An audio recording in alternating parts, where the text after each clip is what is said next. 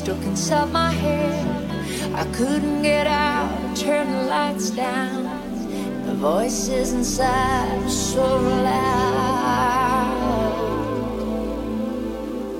Need a jump start, catatonia. I couldn't breathe. I wish that I could disappear. The voices inside were so real.